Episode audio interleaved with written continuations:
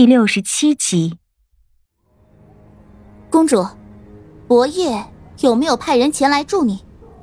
你觉得会是伯爷派来的人？应该不会，他已经让你前来护送我，没必要再多此一举，不是吗？的确，有李化生在，的确不需要多加什么人。再说，离国跟韩国虽是邻国，但一向交往不深。他帮管彤也是出于自己的考虑，而且他帮管彤犯不着告诉了他李化生会来助他，却不告知还有其他人要来相助，道理上说不通啊！唉，看来这里头还大有文章啊！哼，我倒是想看看，到底是什么样的人敢掺和我雪狼的事。此地不是久留之地，继续赶路，争取天明之前。走出这断魂道，车队继续前进，借着火把的光亮，在这凶险的断魂道上艰难前行。这些护卫明显比之前更谨慎了，每个护卫都握紧了手中的兵刃，一边走一边观察四周。李化生也是如此，我还从未见过他如此认真的模样。剩下的十五里断魂道上，我们又发现了两处留有尸体的地方，同样是黑流星里的尖刀。同样是那诡异的波浪形伤口，唯一不同的是，这些杀手身上的伤痕越来越多，场面也越来越血腥。终于，在第二日正午的时候，我们走出了这凶险的断魂道，车队加快了速度，一路向北疾驰而去。在出了断魂道的几十里路上，倒是格外平顺，再也没有发现那些诡异的尸体。想来，陈世伯觉得他派了这么多的杀手出来，加上断魂道的凶险，管彤是逃不过他黑流星里这些顶尖杀手的重重劫杀的。就这样平平安安的前行了两日，距离离国边境，也就是齐国的边境，还有不足半日的路程。黄昏时分，我们进了一处山林，一切都是那样安静，看上去一片祥和。经过这几日的狂奔。管彤决定今晚在此停留一宿，一来好好休息休息，二来明日便要到达齐国。作为新娘子，她自然需要打扮打扮，以自己最美的面貌嫁入齐国。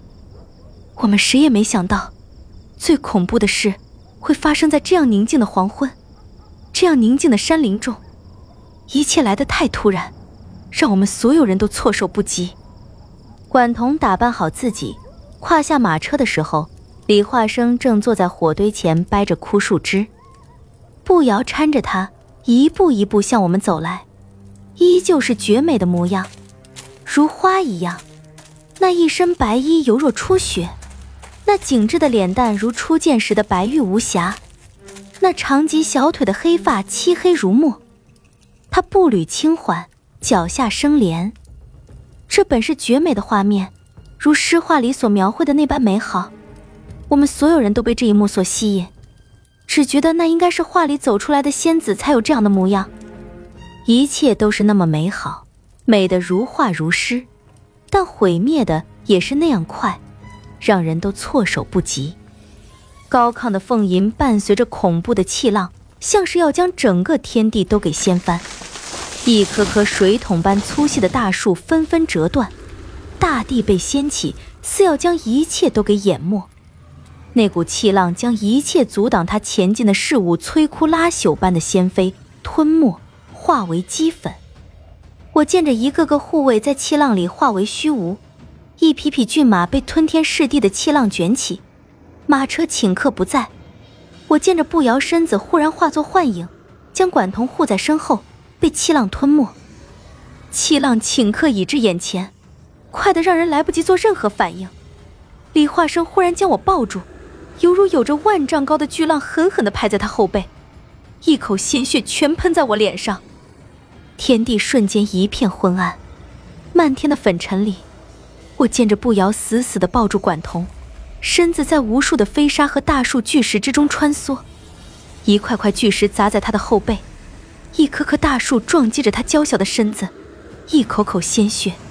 一块块的血肉被恐怖的气浪扯开，李化生的身子忽然炸射出强烈的青光，青光将李化生和我的身子完全罩住，凭着光照的保护，他用身体撞碎一块块巨石，一棵棵大树，冲到管彤身旁，一把将管彤和步摇揽在怀里，一时间天旋地转，只感觉身后一阵阵撞击声沉闷的响着，那些都是巨石大树撞到李化生后背发出的声音。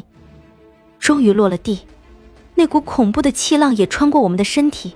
继续往前推进，一排排大树成片的掀飞、倒塌，毁得干干净净。我只感觉什么都不在了。李化生放开我和管彤，还有步摇，一身白裙上全是血。都，都还好吧？他声音无比虚弱。我看见他双腿都在颤抖，但依旧强撑着站立。他挥手擦掉嘴角的鲜血，看向管彤。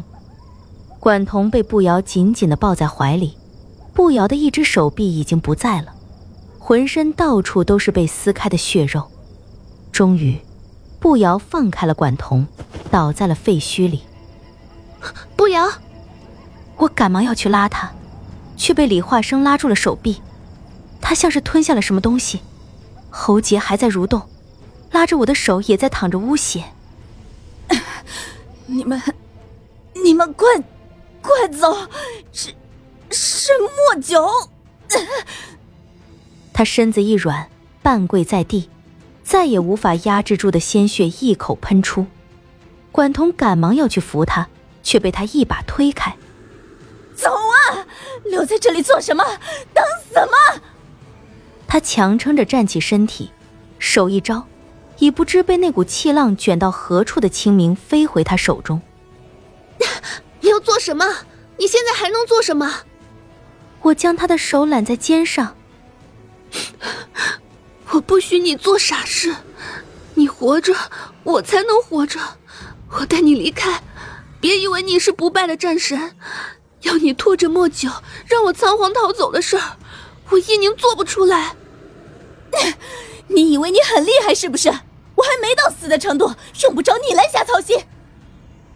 我不管，既然你要去送死，至少得有力气撑到你不会死。剑给我！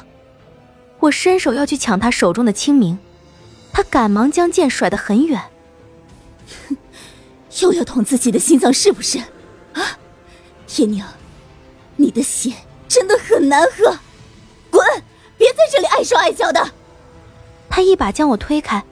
我愣愣的看着他，他踉踉跄跄的转过身，去捡被他扔出去的清明。步摇的身子慢慢的变回他之前的蓝衣白发，恢复了他原本的模样。管彤拿出一把匕首递到我面前，燕离，我们都不希望他死，但是原谅我的狠心。现在，只有你的血，可以让他在最短的时间里恢复。我们。谁都要活下去。